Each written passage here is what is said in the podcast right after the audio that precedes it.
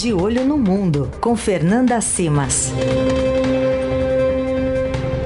Hoje tem estreia aqui no jornal Eldorado. A Fernanda Simas, chefe de reportagem de Internacional do Estadão, começa a trazer todas as terças-feiras um olhar pelo mundo com essa curadoria e com toda a desenvoltura que a Fernanda já mostrou aqui no Jornal Dourado. Nossos ouvintes já conhecem você. Fê, bom dia, bem-vinda. Bom dia, Carol. Bom dia, Heisen. Muito bom obrigada. Dia. É um prazer estar aqui com vocês. Seja bem-vinda. Puxa uma cadeira e vamos falar sobre essa Colômbia anunciando esse um segundo processo de paz, né, com dissidentes das Farc.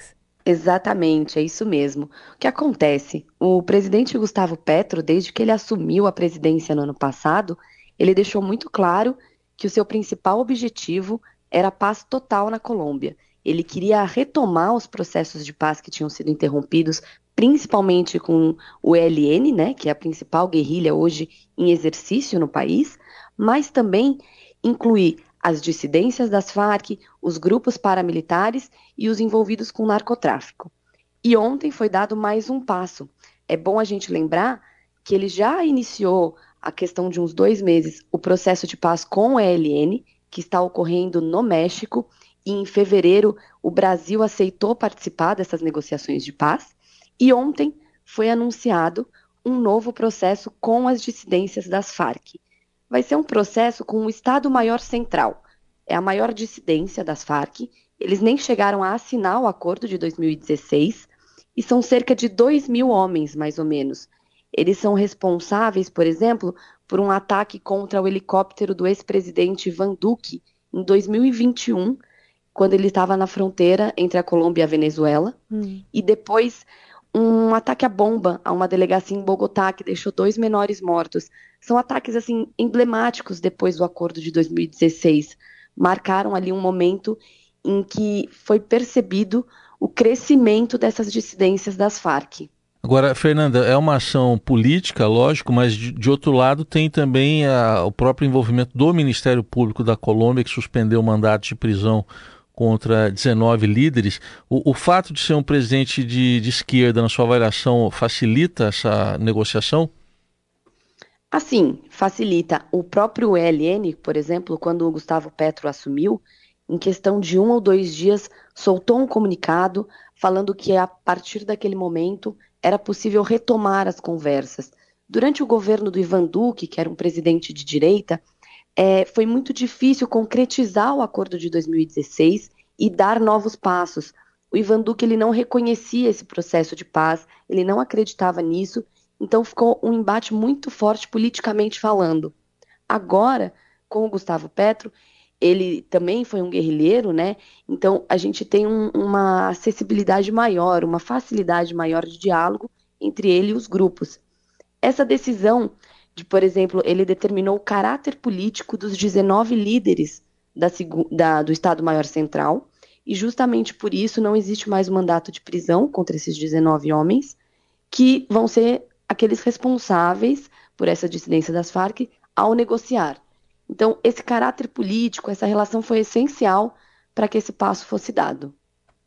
E em relação à relação, em relação à relação desses grupos dissidentes, como é que está o comportamento deles nessa negociação política? Bom, as Farc tinham aproximadamente 7 mil homens, né? 7 uhum. mil integrantes. Esse Estado-Maior Central é a principal dissidência, tem cerca de 2 mil.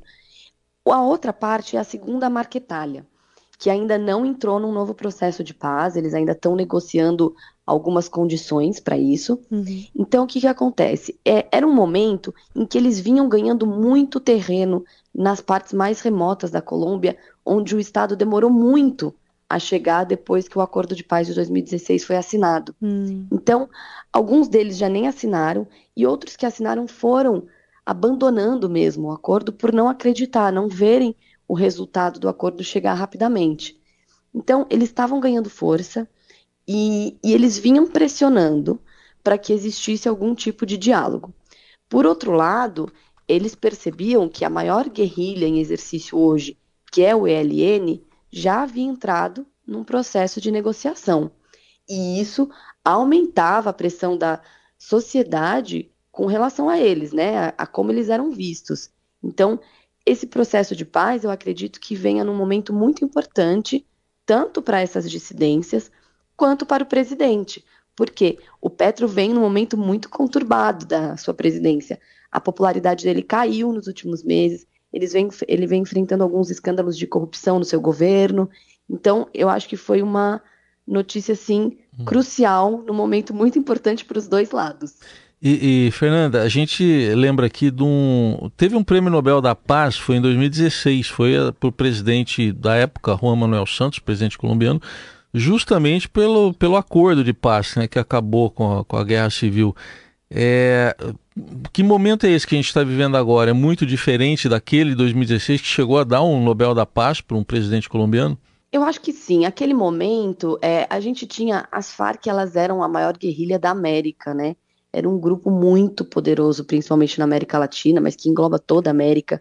E você era muito difícil. Várias tentativas de paz com as Farc já haviam sido feitas e nunca tinham resultado.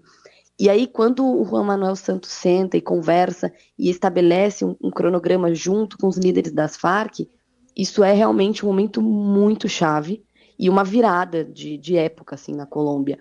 O que acontece é que a gente não pode deixar de considerar que as Farc naquele momento estavam perdendo força, estavam perdendo apoio, elas surgiram como um movimento político de luta armada, mas estavam perdendo apoio há muito tempo.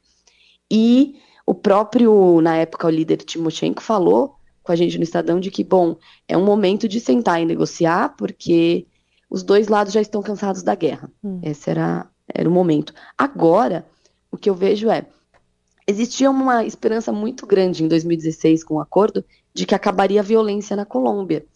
Então, nos anos sequentes, e o próprio Ivan Duque usava isso em seus discursos, ele falava, bom, vocês, houve um acordo de paz, mas a guerra aqui continua.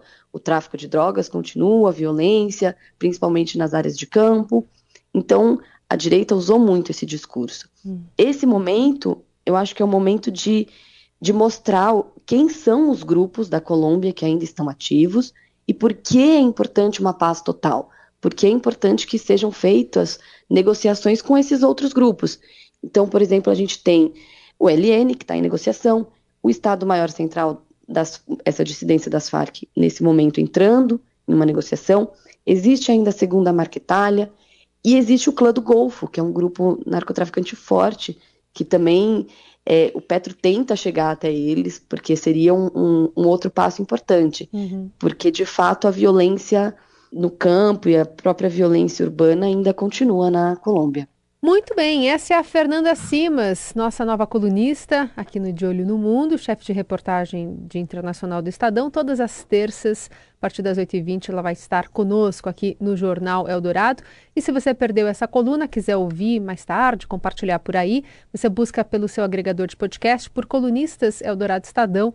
Vai estar lá o comentário dela também. Fê, obrigada por hoje, viu? Até semana que vem. Muito obrigada. Até Tchau. semana que vem.